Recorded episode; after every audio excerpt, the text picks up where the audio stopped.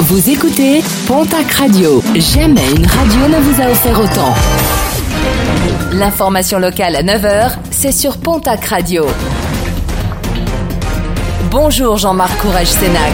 Bonjour à toutes et à tous. Soirée très arrosée, celle d'un jeune palois de 28 ans qui ce week-end s'est endormi chez des inconnus. Si son interpellation s'est faite dans le plus grand calme, sa garde à vue à elle était plutôt mouvementée malgré ses regrets après avoir décuvé. Il devait être présenté hier devant le parquet. Les avocats poursuivent la grève. Hier à Tarbes, ces derniers se sont réunis en assemblée générale devant l'entrée du tribunal de grande instance de la ville.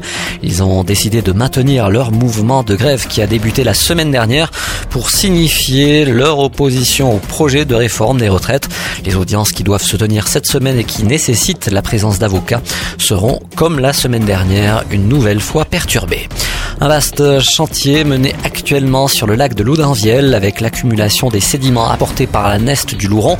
La profondeur du lac s'en trouve réduite, ce qui entraîne une prolifération des algues avec un phénomène de photosynthèse accru rendant impossible les activités ludiques sur le site, d'où des travaux nécessaires tous les 4-5 ans.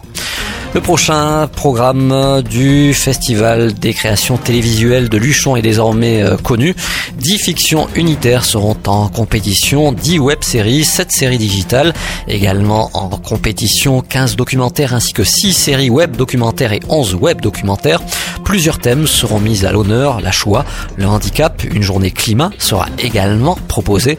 Parmi les personnalités attendues, Mimi Mati, Julie Gaillet, Dominique Besnéard ou bien encore Robert Et Yann Arthus Bertrand, le Festival des créations télévisuelles de Luchon. Ce sera du 5 au 9 février prochain.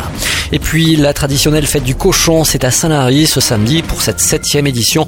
Un invité de marque sera présent, Michel Echeverry, le chanteur basque de renommée internationale. Les festivités débuteront dès 8h. Plus d'infos auprès de l'Office de tourisme au 05 62 39 50 81 ou sur le www.saint-lary.com.